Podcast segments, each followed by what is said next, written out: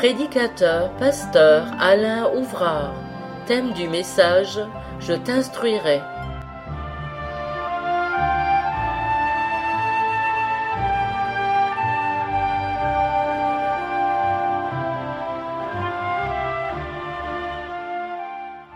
Que Dieu nous bénisse ce matin à travers euh, sa parole et vous dire que Myriam et moi, nous sommes très heureux d'être venus vous voir. Revenus. Parce que je vous avais laissé entendre il y a quelque temps qu'on ne reviendrait peut-être pas. Mais comme il fait très beau ici, on s'est dit, pourquoi rester au froid, là où on était? Voilà, on est très heureux de se retrouver, de partager eh bien, la présence du Seigneur, euh, sa parole que nous allons ouvrir d'ici quelques instants. Et pour ce faire, eh bien, nous allons lire d'abord un tout petit texte dans le livre des psaumes, psaume 32, et au verset 8, qui sera tout simplement le sujet de notre méditation avec une complémentarité d'un texte également dans Romains. Alors, psaume 32, verset 8, et c'est Dieu qui parle ainsi. Alors vous le connaissez, hein, ce passage. Je t'instruirai et je te montrerai la voie que tu dois suivre. Je te conseillerai et j'aurai le regard sur toi. Je rappelle et je relis. Dieu nous dit et nous parle, je t'instruirai et je te montrerai la voie que tu dois suivre.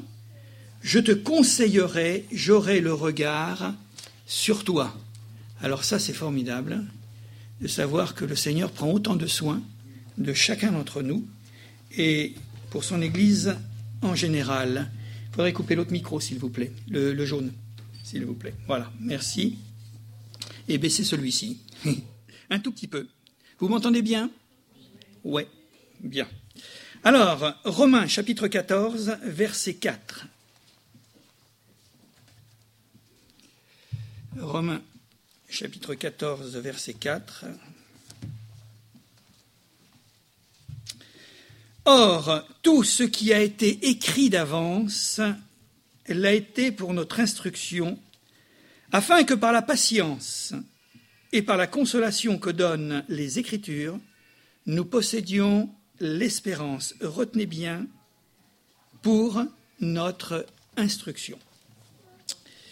Tout ce qui a été écrit C'est 15. Et je vois que vous êtes très attentifs. Oui, et c'est vrai que moi, je savais où j'allais. Mais je constate que vous avez beaucoup de perspicacité, c'était le chapitre à côté. Alors on va le relire. Hein.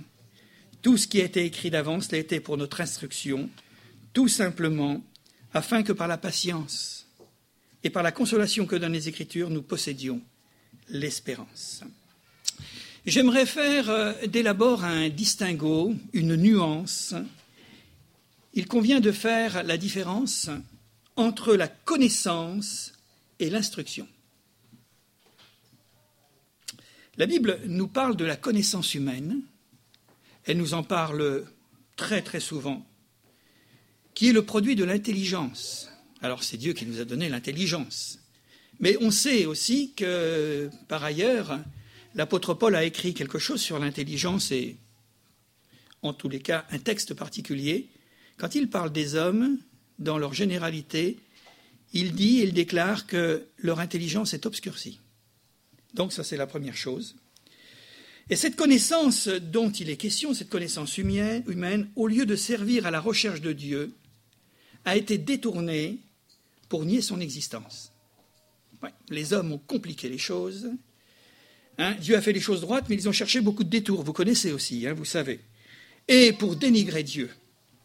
Et nous savons que l'apôtre Paul l'écrira aussi dans l'épître aux Romains. Il dira Mais se vantant d'être sage, d'être intelligent, ils sont devenus fous, à tel point qu'ils ont complètement déformé, dénaturé et fait tout ce que nous connaissons et qui fait, qui a pour résultat eh bien, que les gens sont dans l'ignorance ou la méconnaissance de Dieu, ou même voir le, rejet de Dieu. Ils sont devenus fous. Et Paul s'exprimera ainsi, mais où est le sage Où est le scribe Où est le sage de ce siècle Où est l'homme intelligent? Et pour terminer, il ajoutera que La charité édifie, mais la connaissance enfle. Et c'est bien ce que nous constatons et ce que nous voyons. Or, dans notre texte, celui que nous avons ouvert il y a un instant, l'apôtre nous parle, ne parle pas tant de connaître, mais d'instruction. Voilà, d'instruction. Alors, en quoi consiste la véritable instruction qui sera notre propos ce matin? Instruire, du latin instruere, qui veut dire bâtir ou former l'esprit. Voilà. Sur le plan moral, sur le plan de l'esprit, par des leçons ou donner de l'expérience à, voire informer, voire avertir.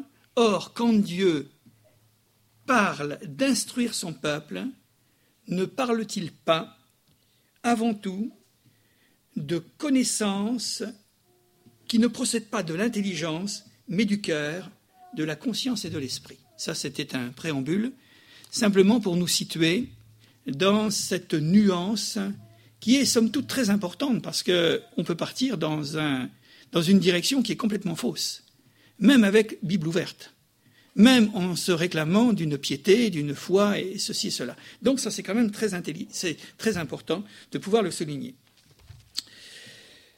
J'aimerais justement et brièvement ce matin euh, donner cinq raisons de Dieu de nous instruire.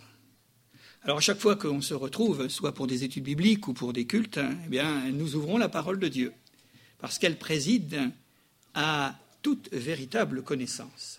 La première chose qui apparaît, c'est que l'instruction de Dieu est une instruction préventive. Elle est faite d'avertissements pour nous protéger. Eh oui, D'ailleurs, euh, si nous devons considérer les dix commandements non pas comme des interdits, mais comme euh, quelque part une démarche pleine de grâce et de miséricorde de Dieu, ce n'est pas en effet l'arbitraire, comme souvent on l'a présenté, mais il faut y voir une dimension qui est une dimension tout autre, la bonté et la grâce de Dieu. Parce que Dieu ne se résout jamais à voir les hommes souffrir et qui plus est son Église, ou les enfants de Dieu. Donc, il y a des instructions que nous pourrions appeler eh bien, préventives. Et à ce titre, il y a un rappel qui nous est donné, c'est dans 1 Corinthiens chapitre 10, on peut faire une petite visite, il y aura quelques textes bibliques comme ça que nous prendrons. Euh, chapitre 10, verset 6. Alors j'espère que je ne me trompe pas cette fois-ci. 1 Corinthiens chapitre... Je ne peux pas me tromper à chaque fois, hein. ce serait gros quand même. Je sais que je reviens très fatigué mais quand même. non, je suis en forme. Voilà donc, euh, chapitre 10, 1 Corinthiens, chapitre 10 et verset 6. Il est dit ceci Or, ces choses sont arrivées pour nous servir d'exemple, afin que nous n'ayons pas de mauvais désirs comme ils en ont eu. Et puis au verset 11, il est dit ceci, ceci Ces choses leur sont arrivées pour servir d'exemple, et elles ont été écrites pour notre instruction à nous qui sommes parvenus à la fin des siècles. Nous relevons deux ou trois expressions pour servir d'exemple. Et elles ont été écrites pour notre instruction. Il est question naturellement de, faits, d'histoires, de faits que nous connaissons bien dans l'Ancien Testament. Il s'agit d'Israël, qui était le peuple choisi pour être instruit. Et ça a été véritablement quelque chose de tout à fait marqué, que Dieu s'est fait un peuple à lui pour lui parler pour lui communiquer sa pensée, sa volonté, faire un peuple qui soit le peuple de Dieu. Et cette prévention a été donnée par des instructions contre les mauvais désirs. Les mauvais désirs si naturels que nous pourrions aussi qualifier d'innés à la nature humaine et qui n'a pas d'autre qualificatif que le péché, tout simplement, parce qu'il est l'argent destructeur, mortel, de la vie spirituelle, pour les chrétiens, de la vie morale des hommes et destructeur aussi de la vie physique, parce qu'il y a des conséquences. C'est tout un ensemble de choses. Donc les choses sont dites. Cependant, une prévention qui demeure, puisqu'elle nous concerne toujours, puisque vous avez lu avec moi, il nous est dit, à nous qui sommes arrivés à la fin des siècles. On pourrait penser que ces faits de l'histoire ressortis par l'apôtre Paul pouvaient concerner une période tout à fait particulière. Mais on sait que euh, ces faits, ces choses qui ont été consignées, qui nous reviennent encore dans notre 21e siècle, parce que nous croyons que nous sommes aussi dans cette génération qui arrivons à la fin des siècles. Alors, les choses d'hier, elles reviennent parce que l'homme ne change pas dans ce qu'il est finalement, et ça nous concerne eh bien, au premier plan pour chacun d'entre nous. Paul veut éveiller et tenir en alerte.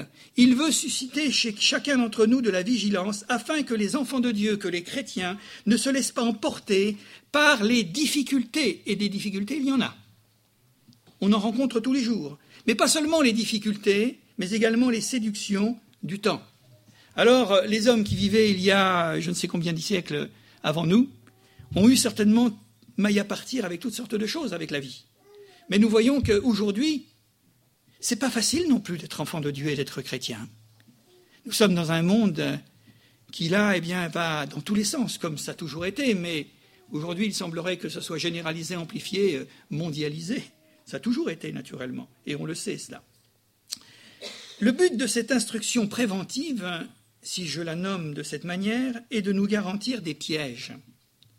Parce que nous pouvons avoir une bonne conscience, nous pouvons avoir euh, probablement eh bien là de bonnes intentions, mais Jésus nous le dit, hein, veillez et priez, parce que vous savez ce qui se passe. Hein. Hein, la chair est faible, même si l'esprit est bien, disposé naturellement. Alors, disposition, mise en garde par rapport à nous-mêmes. N'accusons pas toujours le diable d'être. Euh, il le fait, mais quelquefois aussi de nous renvoyer à nous-mêmes et de l'environnement du monde dans lequel nous sommes complètement immergés, à tel point que euh, l'un des apôtres écrira que le monde entier gît dans le malin. Et vous savez, quand on est dans une situation où on ne distingue plus les odeurs, hein, ou les couleurs, hein, ou les valeurs, hein, où il n'y a plus de repères, alors à ce moment-là, euh, il nous faut véritablement que, en ce qui concerne l'Église ou le chrétien, qu'il ait véritablement des points de repère, parce que c'est pas possible. Ça va être très très difficile pour vivre notre foi dans un monde hostile. Je crois que c'est cela ce qu'il faut dire. Un monde d'hostilité, hostilité par le fait des hommes entre eux, compte tenu du péché, de l'égoïsme, de cette soif de réussite, de pouvoir, de l'argent et toutes sortes de choses, mais également animé et, repris en sous-main par, par l'ennemi, naturellement, qui agit tout ça, et d'apprendre à discerner, d'apprendre à juger, d'apprendre à choisir, parce que c'est le but de l'instruction. Si je ne sais pas, je vais faire n'importe quoi, je vais faire selon mon désir, selon mes aspirations. Mais si je sais, c'est déjà différent. Et ainsi de pouvoir discerner dans les réalités qui sont les nôtres, et au-delà des apparences, hein, puisque le monde marche avec les apparences, eh bien nous c'est le contraire, pour nous conduire, pour agir et aussi réagir. C'est important, hein parce que nos réactions peuvent être spirituelles ou non, d'une manière digne, de ce que nous savons, puisque nous avons la connaissance, nous avons été instruits, et puis d'une manière digne de Dieu, en qui nous croyons. Et c'est ce qui fait finalement la force. Ce que Dieu nous dit, c'est vrai ou c'est pas vrai. C'est l'importance c'est la crédibilité de ces paroles, c'est le sérieux que nous allons apporter, la foi, la confiance que nous allons donner à ces paroles, qui vont faire la différence. Si je pense que Dieu me dit des choses et que je peux passer outre et que ça ne m'intéresse pas trop, alors à ce moment-là, eh bien, c'est une forme de discrédit. Alors le Seigneur nous amène à réfléchir à tout cela. Il y a une deuxième raison, parce que la réalité du péché dans ce monde nous amène à ceci, à être instruits pour lutter contre le mal. Savoir que le mal existe est une chose. Mais qu'est-ce que nous faisons avec le mal? Comment nous allons agir? Ou surtout, comment nous allons réagir? Quelle option nous allons prendre devant cette connaissance que nous avons, cette réalité, puisque la parole nous dit que le monde est ainsi. Je rappelle quelque chose, souvenons-nous qu'instruire veut dire bâtir, former l'esprit. Vous savez, je pense qu'il faut conserver dans nos milieux, dans nos communautés, dans nos églises, la dimension spirituelle. Je le rappelle à dessein, mais nous ne sommes pas des religieux. Nous sommes non pas des gens de l'âme, mais des hommes de l'esprit. Et l'âme doit être conduite par l'esprit. Ça, c'est important parce que c'est à la base de toute déviation et de tout dérapage, naturellement. Donc former l'esprit. L'objectif est de nous rendre forts. Et voyez-vous, il y a quelque chose de paradoxal, c'est que plus nous nous sentons faibles, plus Dieu va nous donner sa force. Plus je me sens fort moi-même, Dieu à ce moment-là ne va pouvoir rien faire. Et tout nous ramène finalement à la crédibilité que nous accordons à, ce ces instructions. Nous rendre fermes, nous rendre solides, nous rendre inébranlables. C'est les expressions qui nous sont données. Dans Éphésiens chapitre 6 et au verset 10, l'apôtre intervient et il dit ceci, il écrit ces paroles au reste, fortifiez-vous. Si vous me permettez cette paraphrase, je dirais au reste, instruisez-vous. Encore une fois de plus, je voudrais insister sur le fait que nous avons besoin dans nos églises de laisser une part importante à l'enseignement, à l'enseignement de la parole de Dieu, à l'évangélisation prêchée, de la parole annoncée, et le reste doit venir ensuite. Mais la priorité. Je crois que les apôtres dans le livre des actes nous ont dit, et nous disent et nous laissent entendre, qu'ils ne voulaient pas se démettre pour faire autre chose que d'enseigner la parole de Dieu. Et je crois que nous avons besoin de susciter, que Dieu suscite des pasteurs, qu'il suscite des évangélistes, qu'il suscite des enseignants, qu'il suscite des théologiens également, pour que nous restions vraiment et que la parole demeure, que la parole reste à sa place, parce que c'est important. Qu'est-ce que nous allons devenir s'il n'y a plus la parole? Si la part, finalement, de la parole dans un culte ou dans des réunions est réduite à néant, qu'est-ce qu'il va y avoir? Vous savez, en France, on passe beaucoup de temps à table. Ça surprend quelquefois les étrangers parce qu'ils commencent à, s'ennuyer sur leur chaise. Hein. Mais je crois qu'on a raison de se mettre à la table du Seigneur et, de prendre le temps convenable. Voilà, de prendre le temps convenable. Ça me fait penser à Paul quand il était à Troas. Il avait commencé sa prédication le soir, il a fini le lendemain matin. Est-ce que vous avez un peu de temps? J'ai de la réserve et des munitions. Hein On commence par Genèse et on finit par Apocalypse, ça vous va? Allez, je vais vous faire grâce. C'est une grâce. Alors, au reste, fortifiez-vous, instruisez-vous dans le Seigneur et par sa force toute puissante. C'est pourquoi prenez toutes les armes de Dieu pour pouvoir résister. On a parlé qu'il y a une réalité finalement mauvaise dans notre monde et il y a le mal, il y a le péché. Qu'est-ce que nous allons faire avec ça? Prenez les armes pour pouvoir résister. C'est l'image du soldat, et qui dit soldat dit combat. Un soldat n'est pas fait pour euh, tout simplement euh, comme ça. Hein. On sait qu'il y a un temps, il y aura un temps, un moment où on sera mis au front. Et il aura quelque chose à faire, de se battre. Tout homme israélite était enrôlé dans l'armée de Dieu à l'âge de 20 ans. C'est là où normalement eh bien, il y a le maximum d'énergie, de volonté, euh, voilà. Tout homme, donc, était engagé. Or, tout soldat, partout dans le monde, doit être instruit. C'est ce qu'on appelait, pour ceux qui ont connu, les classes. Voilà, il y avait trois mois, et puis on faisait toutes sortes de choses. Hein, et il y avait une préparation pour être efficace. C'est pas pour dire, eh bien, on va occuper nos jeunes gens pour leur, euh, faire passer le temps, mais c'est parce qu'il y avait une préparation que l'on appelle une préparation militaire pour les aguerrir et savoir préserver leur vie. Parce que ce n'est pas le tout d'aller devant l'ennemi. Mais il faut savoir aussi garantir notre vie. Alors le Seigneur nous a fait des promesses pour être garantis, ça nous le savons. Instruction offensive et instruction préventive. Le chrétien a besoin de préparation et de formation. Vous savez, la formation dont nous avons besoin, elle n'est pas livresque. C'est une formation dans la présence de Dieu et remplie du Saint-Esprit, à chercher d'être rempli du Saint-Esprit. C'est cela. On peut lire, on peut se documenter, on peut avoir toutes sortes de choses fort intéressantes et qui sont certainement, eh bien, par-delà, en effet, nécessaires. Mais je crois que c'est lorsque nous nous tenons devant Dieu et que nous sommes instruits à ses pieds et que nous recherchions cette dimension spirituelle. Ça, c'est incontournable. Alors, on a besoin de formation, mais dans un but aussi d'être préparé pour le combat, de la vie de la foi, de la vie spirituelle. Vous savez, on ne s'arme pas une fois que la guerre est commencée. Hein. Toutes les nations le savent. Voilà. Hein. on ne le fait pas la va-vite. Hein. On s'y prépare et on s'y entraîne avant. C'est pour ça qu'aujourd'hui, il n'y a peut-être plus de service militaire obligatoire, hein, de conscription, mais il y a aussi une armée de métiers. Et quand on voit quelquefois quelques documents, on se dit, euh, eh bien, moi, je préfère que ce soit eux que moi, hein, parce que les exercices physiques, ils en font. Hein. voilà.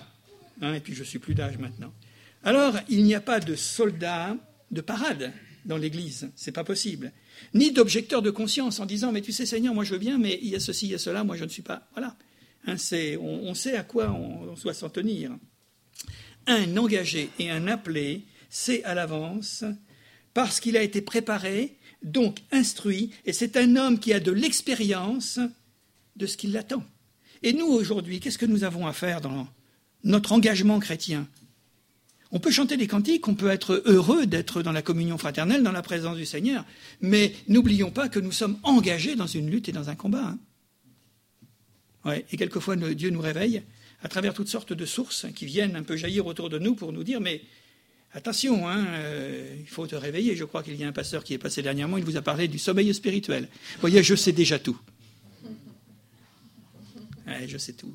Non, pas tout. Voilà. Hein, mais c'est pour vous dire. Hein. Attention à cela. Notre force vient de ce que nous savons, de ce que nous retenons de ce que nous savons, et de ce qu'il nous faut ou non faire et au bon moment.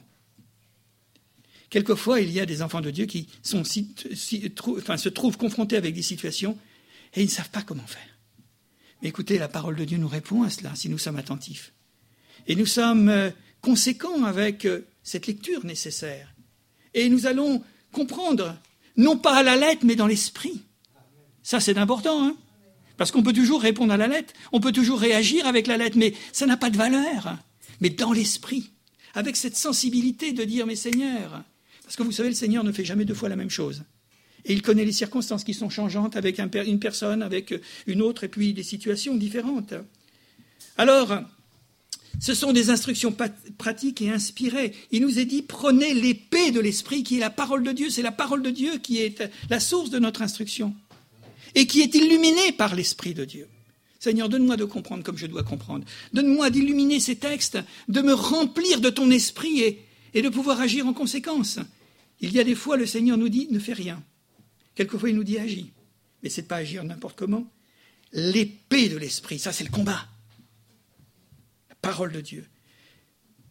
Si nous savons, parce que nous avons appris, si nous savons y recourir, le Saint-Esprit nous rappellera en toutes circonstances les promesses divines contenues dans l'Écriture. Et ça, c'est merveilleux. Quand je dis que Dieu parle de l'extraordinaire dans notre ordinaire, c'est une vérité. Quelquefois, nous avons été pris de court dans certaines situations et, nous étions vraiment en difficulté. Et le Seigneur nous a donné des promesses au bon moment. Il nous a rappelé sa parole au bon moment. Et ça, c'était quelque chose qui nous a réjouis et qui nous a donné d'être conformés, confortés, pardon, et de pouvoir finalement aller plus loin, puisque nous étions arrêtés dans cette marche. Et de ne pas avoir peur, surtout. Parce que la crainte et la peur, c'est terrible. Vous connaissez, non, la peur et la crainte? On est tous sensibles à ça. Hein. c'est terrible. Hein. et c'est un levier dont l'adversaire se, sert pour nous neutraliser, pour nous, nous mettre par terre et nous faire douter de Dieu. Les promesses de Dieu sont là. Et il nous rappelle, mais si nous n'ouvrons pas la parole, je ne voudrais pas insister lourdement sur la lecture systématique de la parole de Dieu, parce que si nous la lisons, parce qu'il faut la lire, parce que le pasteur la lit, parce qu'il a demandé de la lire, écoutez, si ça ne vous apporte rien, si c'est stérile, ça sera comme une eau qui tombe sur une terre imperméable. Non, il faut le faire dans une autre, une autre attitude. De dire, Seigneur, inspire-moi aujourd'hui. Donne-moi de, de lire ce que j'ai besoin de lire. Je cherche quelque chose. On est tous à la recherche de la parole de Dieu. Et il va nous conduire et c'est merveilleux. Et ça va nous réjouir profondément. Donc face au mal dominant, nous sommes instruits à être des vainqueurs. Écoutez, il y a un beau texte que j'ai retrouvé dans la parole, c'est dans le livre des Proverbes au chapitre 22, le verset 17, il est beau, vous allez voir, parce que ça s'adresse à chacun d'entre nous. Écoutez bien, Proverbes, livre de la sagesse, livre de l'instruction divine, verset 17, prête l'oreille Écoute les paroles des sages. Applique ton cœur à ma science, dit Dieu, car il est bon que tu les gardes au-dedans de toi et qu'elles soient toujours présentes sur tes lèvres. Non seulement de les connaître, mais de les dire. Et dire, c'est confesser. Afin que ta confiance repose sur l'Éternel, seulement sur lui. Alors, je veux t'instruire aujourd'hui, oui, toi. Et moi, je voudrais vous dire que je parle à, plusieurs, mais ce que nous sommes en train de dire, ce que je suis en train de vous dire, c'est à chacun en particulier de la part de Dieu. Oui, toi.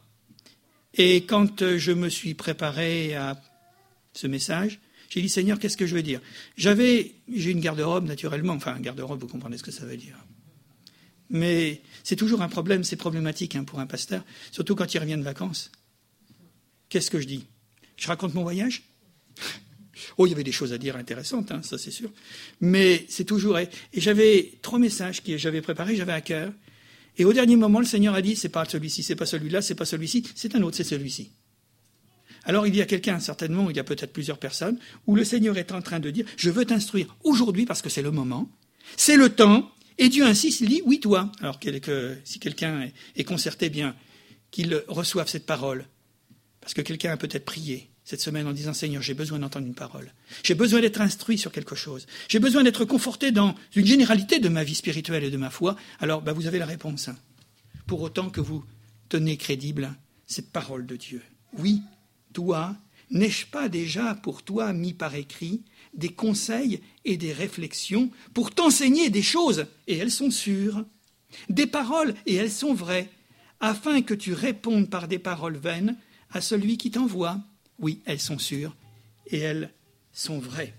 Troisième point.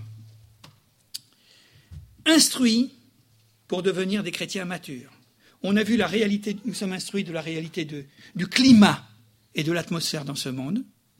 On a vu que nous avons été instruits, que nous sommes instruits pour être des soldats et que nous puissions avoir une attitude qui soit à la gloire de Dieu devant le mal qui existe et de pouvoir nous défendre. Et là maintenant, nous sommes instruits à devenir des chrétiens, des croyants, des enfants de Dieu, mûrs. Ça, c'était le désir de l'apôtre Paul. Il disait, mes seigneurs, je veux, et il disait à ceux auxquels il écrivait, je veux que vous soyez des hommes faits en Jésus-Christ. Vous connaissez, hein? Non, vous ne connaissez pas. Si, si, vous connaissez. Des hommes faits en Jésus-Christ, car être instruit dans la vérité, forcément rend responsable. Et Dieu ne veut pas nous, nous voir comme des irresponsables. Avant, dans notre vie, auparavant, nous étions irresponsables parce que nous étions dans l'ignorance. Paul le dit, j'agissais par ignorance. Mais Dieu, dans sa grâce, m'a fait miséricorde. Et Dieu nous fait miséricorde parce que nous sommes aujourd'hui avec une instruction. Écoutez, il y a un texte justement qui montre les, responsabilités d'un homme. Oh, il n'était pas croyant, naturellement, mais bon, on peut le prendre. C'est dans Actes chapitre 26, verset 2, je lis le texte. Hein. C'est quand Paul est traduit devant le tribunal et il dit Je m'estime heureux, roi Agrippa, c'était pas n'importe qui, c'était un roi, d'avoir aujourd'hui à me justifier devant toi de toutes les choses dont je suis accusé. Car tu connais parfaitement les coutumes et les discussions des Juifs au verset 24, il est dit Comme Paul parlait pour sa justification, Festus dit Tu es fou, Paul. Eh oui, on peut passer pour des fous avec ce que nous connaissons. Hein. Hein, Dieu a sauvé les croyants par la folie de la prédication. Hein. Je ne suis pas fou, dira-t-il, réplique Paul. Ce sont au contraire des paroles de vérité, c'est bien souligné, et le roi est instruit de ces choses, car je suis persuadé qu'il n'en ignore aucune. C'est le savoir. Savoir ce que nous savons. Être instruit, connaître la vérité et de n'en rien faire. Alors j'espère que ce n'est pas courant dans le peuple de Dieu de connaître, de savoir et de n'en rien faire. Parce que c'est désespérant. Hein. Seigneur, je voudrais vous le dire au passage, il y a différents niveaux de marche. Ne vous découragez pas, frères et sœurs. Et ne vous laissez pas accuser par l'ennemi en disant Mais tu es un piètre chrétien. Regarde, tu n'y arrives pas. tu as une bonne volonté, tu connais la parole, mais dès que tu te trouves devant un obstacle ou devant une tentation ou devant des choses comme cela, eh bien, ne vous découragez pas, frères et sœurs. Ne vous laissez pas manipuler par l'adversaire parce que lui, il veut nous retirer en arrière. Faites confiance au Seigneur.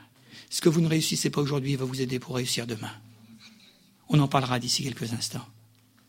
Ne vous laissez pas abattre par les, traits enflammés du malin. Oui. Mais néanmoins, Néanmoins, je ne veux pas vous conforter dans une paresse et puis un, dégagement. Nous voyons que le roi Agrippa était donc responsable de ce que Paul ne faisait que lui rappeler ce qu'il savait. Tu connais les traditions et la vie des Juifs et la piété des Juifs. Et il était libre de l'accepter. Et il avait une opportunité, vous vous rendez compte Être devant l'apôtre Paul, devant le géant de la foi. L'instruction divine est structurée en différents niveaux, et un petit peu à l'image de l'instruction humaine. Vous savez, nous avons un grand souci d'instruire nos enfants. Nos enfants, nos petits-enfants, c'est plus tellement notre rôle, mais néanmoins on est quand même là pour euh, faire certaines choses, ou dire certaines choses à l'occasion. Vous savez qu'on commence par la maternelle. Et puis après, il y a la primaire. Et puis après, il y a le secondaire. Et ensuite, il y a le supérieur. Mais vous savez que ça, c'est aussi biblique. Hein. Regardez ce que nous dit l'apôtre Jean, qui était un homme aussi inspiré dans son épître. Il dit Je vous dis, petits enfants, parce que vos péchés vous sont pardonnés à cause de son nom. Hein. Alors, euh, vous ne remettez pas en cause. Hein. Et si vous êtes nouveau converti, si vous démarrez dans la foi, ne remettez jamais en cause que le Seigneur vous a pardonné. Vous avez cru en lui Vous avez cru dans son salut alors vous ne le remettez pas en cause. Ensuite, il y a une autre dimension. Je vous écris, Père, parce que vous avez connu celui qui est de le commencement. Je vous écris, jeunes gens, parce que vous avez vaincu le malin. Ouais. Je vous écris, petits enfants, parce que vous avez connu le Père. Je vous écris, Père, parce que vous avez connu celui qui est dès le commencement. Je vous écris, jeunes gens, parce que vous êtes forts et que la parole de Dieu, oui, l'instruction, l'enseignement de la parole de Dieu demeure en vous et que vous avez vaincu le malin. Vous vous rendez compte les étapes qu'il y a là? C'est formidable la manière dont les choses, en effet, sont, sont présentées. Ce détail primaire, enfin, maternel, primaire, etc., ce que je viens de citer, l'école primaire, c'est l'école de vérité élémentaire, les bases, finalement, de l'instruction. En ce qui nous concerne, nous les chrétiens, eh c'est l'école de vérité élémentaire de la foi. Vous savez?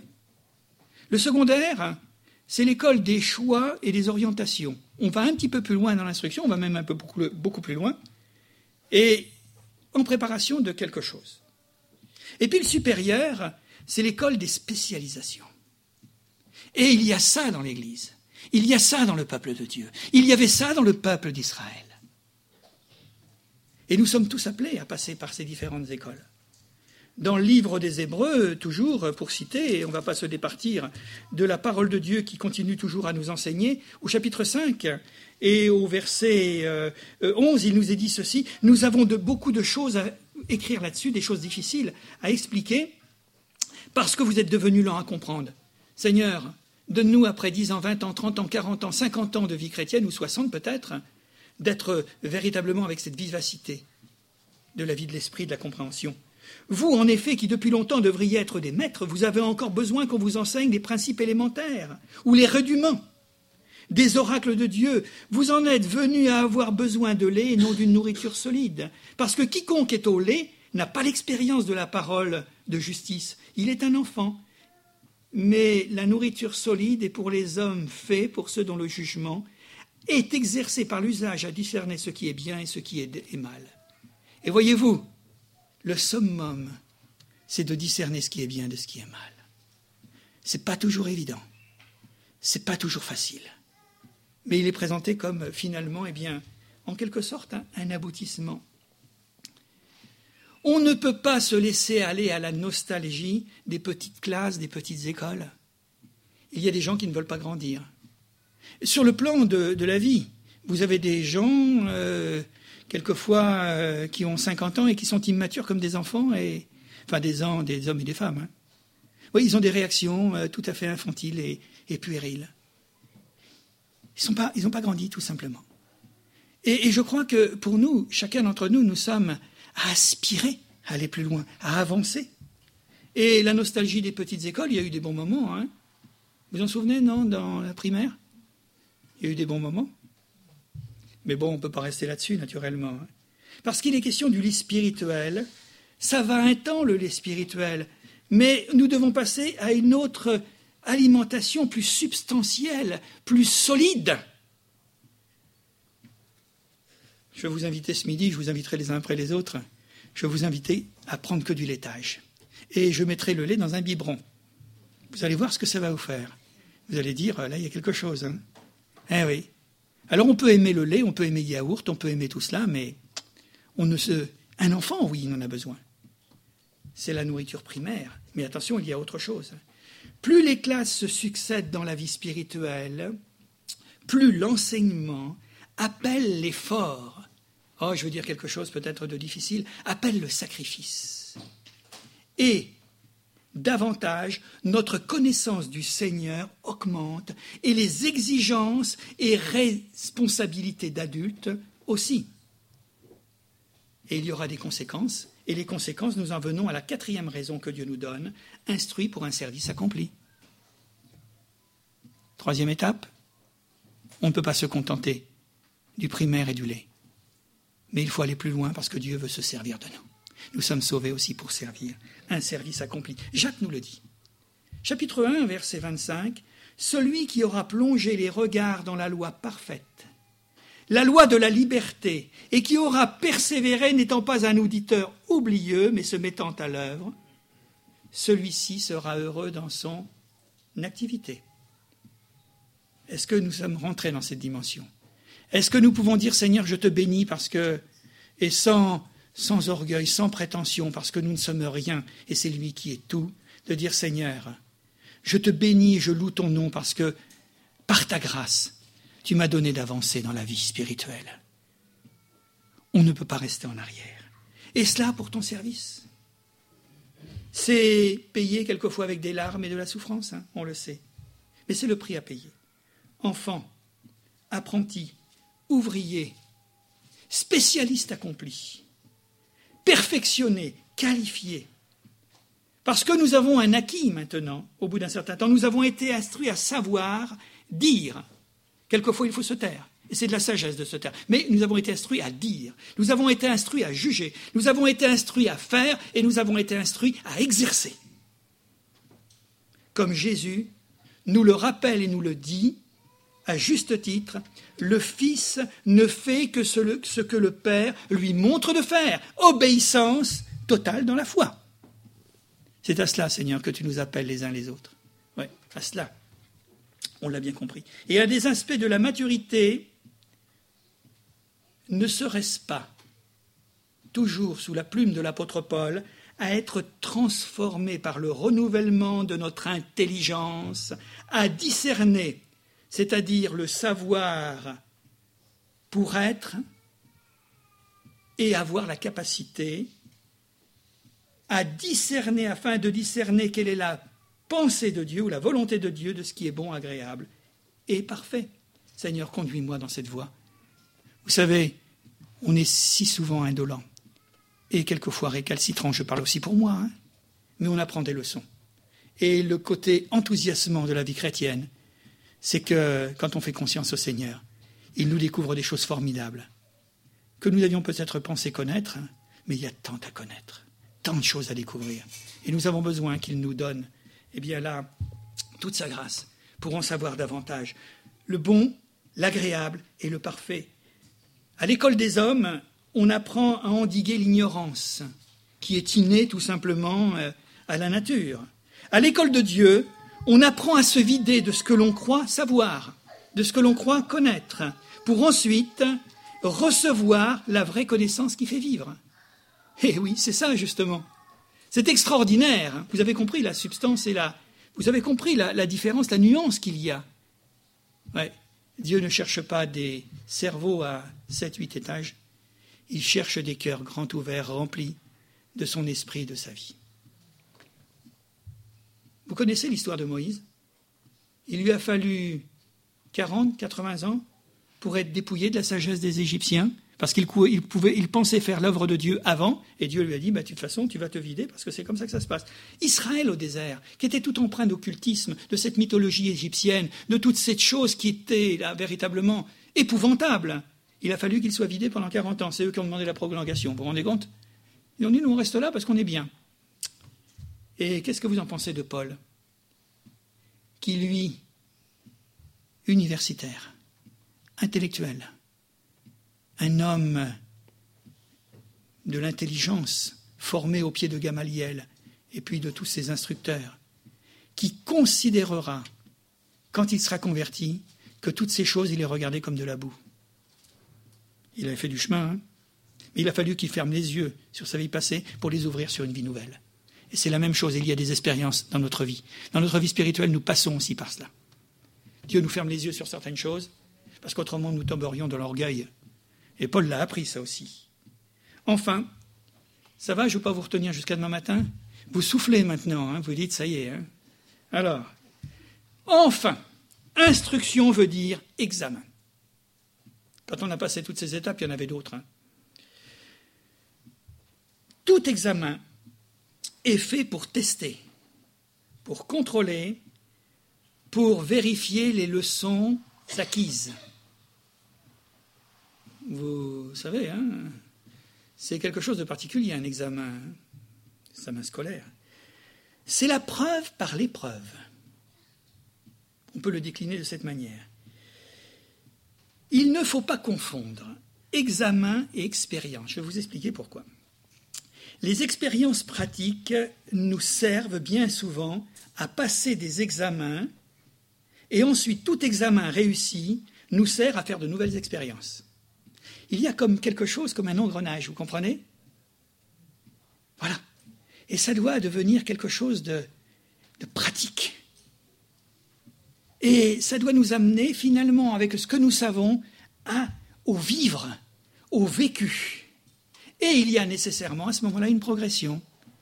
Paul le disait et le suppliait à son Père qu'il priait, et aux chrétiens pour lesquels il priait, de marcher de progrès en progrès. L'examen est un travail personnel. Il est solitaire. Il demande une concentration, c'est-à-dire qu'il faut faire. Euh, vous avez vu nos étudiants là juste avant le bac, hein, ils sont heureux. Hein. C'est la joie. Hein. Là, ils ne sortent plus. Ils restent tranquilles. Ils ne bougent plus, ils mangent plus. voilà. Alors, il y a une concentration. Et il n'y a plus de professeur à ce moment-là. Lorsque vous êtes dans la salle d'examen, euh, vous n'avez pas euh, le pédagogue à côté de vous. Et puis, il n'y a pas de triche non plus. Hein. Il n'y a pas de, copiage. Tout cela, c'est proscrit. Vous êtes seul à ce moment-là. C'est un moment particulier. Hein. C'est souvent un temps d'anxiété. Il faut le reconnaître, et spirituellement, vous allez comprendre d'appréhension et d'attente. Et on se remet souvent en cause à ce moment-là, mais est-ce que je vais réussir? Est-ce que j'ai bien suffisamment? Est-ce que ceci et cela? Alors si vous ne le savez pas, le Seigneur le sait. Parce que quand il permet l'épreuve, et lui, il sait si vous êtes mûr ou pas pour la passer. Vous connaissez ce que nous dit 1 Corinthiens chapitre 10 aussi, hein, que toute épreuve euh, ne vous est survenue, enfin qui n'était... Bon, voilà. Alors il faut lui faire confiance en tout, hein, de toute manière, quoi qu'il en soit. Et l'examen est décisif du passage en avant, ou alors ça va nous ramener en arrière. Mais on souhaite aller en avant. Maintenant, je voudrais parler à ceux qui vont en arrière. Écoutez, là encore, je voudrais vous encourager. C'est pas parce que vous avez un échec qu'il faut baisser les bras et de dire moi je crois plus en Dieu. Moi je viens plus à l'église. Moi je lis plus la parole de Dieu. Non. Ne vous laissez pas influencer par ce genre de, de perfidie. Quelquefois, nous avons besoin d'être rattrapés. Quelquefois, nous n'y arrivons pas du premier coup, même du deuxième coup, du cinquième coup, du dixième coup. Hein. C'est comme ça. Hein. J'ai passé mon permis de, conduire cinq fois. C'est pour vous dire hein, le niveau. Je vous le dis, vous ne le répéterez pas parce que bon. Non, non, mais c'est comme ça. Mais bon, il y avait des circonstances qui faisaient que je me donne des circonstances atténuantes. Alors ne vous arrêtez pas. Parce que le Seigneur est toujours là pour nous tendre la main lorsque nous avons échoué. Il nous dit Est-ce que tu veux encore marcher? Parce qu'à chaque échec, il va nous consolider un peu plus pour monter au niveau où il veut nous voir arriver. Vous êtes d'accord? Bon. Alors, on appelle cela le succès, quand on va en avant, qui ouvre la porte de la réussite. Ou alors, on considère ça comme un échec, et ça nous fait reculer. Mais il faut que vous sachiez, je vous l'ai souvent dit, qu'un échec avec Dieu n'est pas un échec et une réussite n'est pas forcément une réussite. Tout dépend comment on se situe. Parfois, ça suppose de pleurer avant. On parlait de sacrifice et des efforts, pas nos efforts à nous, mais des efforts de foi, de croire, pour ne pas avoir à pleurer après. Quelquefois, il vaut mieux pleurer avant pour ne pas avoir à pleurer après. Et le succès nous apporte toujours de la joie lorsque ce succès est couronné par la grâce et la bénédiction de Dieu. Formidable, hein? Vous savez, l'Église a besoin de rentrer dans de nouvelles dimensions, dans des nouvelles dimensions de connaissances, c'est vrai, de savoir, d'expérience, d'instruction, mais d'expérience pratique, où nous pouvons dire les uns et les autres, mais le Seigneur a fait ceci pour moi cette semaine, j'avais tel problème, et voilà, il a répondu. Ça, c'est le dynamisme de la vie de la foi, de la vie spirituelle. Dans Jean, il est dit ceci, et je termine sur cela, que je vous ai dit que je terminais, mais attendez, hein. ça va venir. Au chapitre 13, nous avons l'exemple l'exemple des exemples, chapitre 13, verset 1er. Écoutez, vous allez reconnaître. Avant la Pâque, Jésus, sachant que son heure, l'heure suprême, que son heure étant venue de passer de ce monde au Père, l'heure de l'examen suprême pour Jésus, une obéissance absolue, et un jour, une heure, une nuit, Gethsemane et Golgotha. Ça, c'était l'examen. C'est le oui total à la volonté de Dieu. Et qu'est-ce qu'il a dit à ce moment-là? S'étant mis à genoux, Jésus pria, disant Père, si tu voulais éloigner de moi cette coupe, toutefois que ma volonté ne se fasse pas, mais la tienne. Seigneur, donne-moi le pouvoir réagir de cette manière. Il y a des choses amères, il y a des choses que j'appréhende, il y a des choses qui me font peur, qui me donnent de la crainte. Qu'est-ce que je dois faire? J'avance ou je n'avance pas? Je dis, je fais, je, je ne sais plus. Sans cet examen crucial, et vous allez voir les conséquences, parce que la porte a été ouverte pour chacun d'entre nous, et nous sommes appelés à réussir, et nous allons réussir. Nous allons être vainqueurs. Écoutez bien, sans cet examen crucial, pour Jésus, il n'y aurait pas eu de salut, il n'y aurait pas de pardon, il n'y aurait pas de, de rédemption, il n'y aurait pas de résurrection, et Jésus ne serait pas monté dans la gloire vers le Père. Ça serait resté caduque, tout le plan de Dieu, qui a commencé à la chute. Genèse chapitre 3. Et il y aura toujours des heures de passage qui feront preuve de notre foi, de notre fidélité ou obéissance. Et nous y allons, non pas en disant Seigneur, eh bien je suis plus fort, mais nous y allons souvent à reculons, nous y allons avec toute la conscience de notre faiblesse et de notre précarité. Mais ça fait la preuve donc de notre obéissance, de notre maturité, et sachant que tout examen positif nous ouvre de nouvelles dimensions spirituelles. Alors on dit souvent dans nos prières, Seigneur, fais des choses extraordinaires dans l'Église. Montre-nous les miracles d'autrefois. Fais descendre le Saint-Esprit. Pour nous, pour les autres, et que le monde sache. Mais mes frères et sœurs, c'est pas comme ça que ça se passe. C'est pas tout à fait comme ça que ça se passe. Ça commence par moi. Ça commence par une conscience de quelque chose que Dieu veut, dans lesquels il veut nous conduire, je t'instruirai, je te montrerai la voie que tu dois suivre, j'aurai les regards sur toi, et je te conseillerai. C'est pas vrai? Ça, c'est pas l'Ancien Testament, c'est le Nouveau Testament. Mais c'est toujours d'actualité. Dieu ne cesse de nous instruire, ensuite de nous tester. Et la somme totale de cette école divine, notre niveau d'instruction aura pour couronnement, je dis bien le mot, hein, pour couronnement l'éternité et le partage de sa gloire, car nous aurons appris à connaître et nous aurons été préparés à être tel qu'il est, c'est-à-dire lui ressembler. L'aboutissement. Le nec plus ultra de ce pourquoi nous sommes enfants de Dieu, de ce que Dieu nous a appelés à être, à devenir, et déjà en attendant d'être le sel de la terre et la lumière du monde. C'est ainsi qu'on vous reconnaîtra que vous êtes mes disciples naturellement par l'amour, mais tout le reste.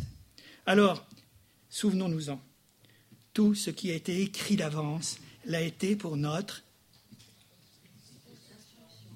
Je recommence tout, hein Oh non, parce que là, c'est désespérant. a été écrit pour notre... Oh A été écrit pour notre... Oui, on verra ça la prochaine fois. Afin que par la... Non. Afin que par la patience. C'est la première leçon que nous avons appris dans la, la, réalité du mal et puis comment combattre le mal. La patience, la persévérance dans l'effort.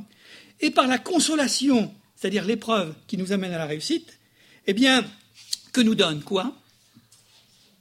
Les Écritures. Eh, je l'ai lu tout à l'heure. Oui. Nous obtenions l'espérance du ciel et de la gloire pour l'éternité. Je relis ça une dernière fois, d'accord?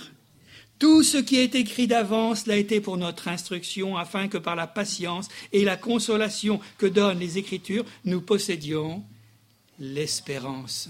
Que Dieu nous bénisse ce matin, que Dieu nous donne sa grâce et qu'il nous donne de regarder devant, pas derrière. Instruis-nous, Seigneur. Oui, comme Samuel le disait, Seigneur, me voici, Seigneur, ton serviteur écoute. Que Dieu nous donne sa grâce et sa bénédiction. On va prier quelques instants, si vous voulez bien. Seigneur, nous voulons te rendre grâce et te remercier pour ton infinie bonté, parce que nous pouvons dire que, Seigneur, pour nous, pour chacun d'entre nous, tu es notre Père céleste. Oui, Seigneur. Ce n'est plus un Dieu perdu dans l'immensité de, de ce monde et de cet univers. Pour nous, tu es proche. Pour nous, tu es près de chacun. Tu es près de moi, Seigneur. Et je veux véritablement, Seigneur, que le réceptacle, qui est mon corps, qui est mon cœur, ma conscience, mon esprit, c'est-à-dire mon être entier, soit véritablement un réceptacle pour recevoir, eh bien, l'instruction. Alors, Seigneur, c'est vrai, pour moi-même, je le dis, Seigneur, je te demande pardon pour toutes mes infidélités, pour tout mes, mon manque de dynamisme et quelquefois aussi, eh bien, mais mon manque d'appétit, ouais, manque d'appétit moral ou spirituel. Mais Seigneur, dans le nom de Jésus, tu nous as parlé. Et tu veux nous montrer, Seigneur, pour nous donner vraiment une véritable faim. Crée en nous la faim et la soif de ta parole parce qu'elle est merveilleuse, parce qu'elle est la vie, parce que c'est le Verbe, parce que, Seigneur, c'est l'éternité. Alors nous te bénissons, bénis ton Église, bénis chacun d'entre nous, et nous te louons et nous te remercions dans le nom précieux et glorieux de Jésus.